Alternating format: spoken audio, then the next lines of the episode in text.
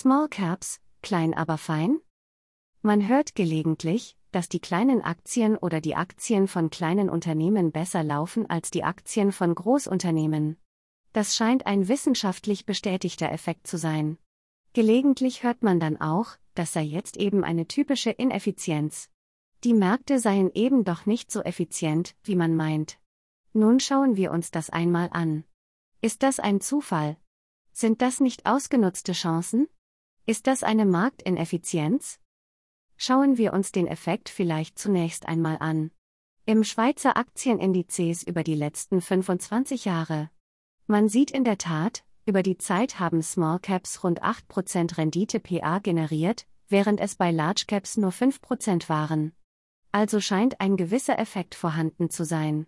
Wie kann man das interpretieren? Den ersten Hinweis bekommen wir, wenn wir uns die Volatilität, also die Schwankungsbreiten ansehen. Bei einem Blick auf die Daten sieht man, im Prinzip schwanken Small Caps stärker. Daher ist die zusätzliche Rendite vermutlich nur eine Risikoprämie. Das zeigt sich auch anhand statistischer Kenngrößen wie der Volatilität. Die Volatilität von Small Caps ist 19%, die Volatilität von Large Caps ist 15%. Das heißt, es ist vielleicht eine Renditeanomalie, aber es ist sicher eine Risikoprämie. Übrigens ist interessant, dass die Korrelation dieser beiden Indizes in etwa 80% entspricht. Das spricht ebenfalls für eine Risikoprämie. Wie sieht es mit anderen Indizes aus? Ähnliche Hinweise gibt es für Deutschland, zwischen DAX und SDAX. Amerika ist auch immer interessant in diesem Kontext.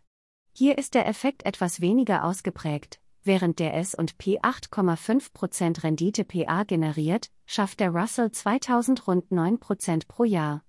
Small Caps erzeugen hier 19% Volatilität und Large Caps nur 15%. Also spricht auch hier alles für eine Risikoprämie. Gibt es also einen Small Cap-Effekt?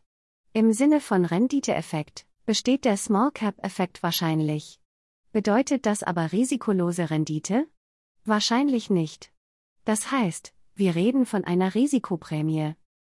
Auf der einen Seite haben wir mehr Volatilität und auf der anderen Seite natürlich auch eine Liquiditätsprämie. Die kleinen Titel sind weniger liquide. Das heißt, der Kauf und Verkauf ist auf sehr viel schwieriger. Also es sind zwei Formen von Risiken, die wir hier haben.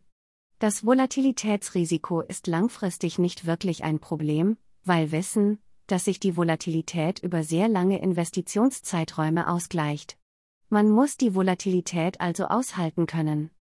Fazit: Setzen Sie nicht auf ein Pferd und diversifizieren Sie. Im Rahmen einer Core-Satellite-Strategie kann eine Allokation in Small Caps Sinn ergeben. Bedenken Sie allerdings die höheren Risiken bei einem Investment.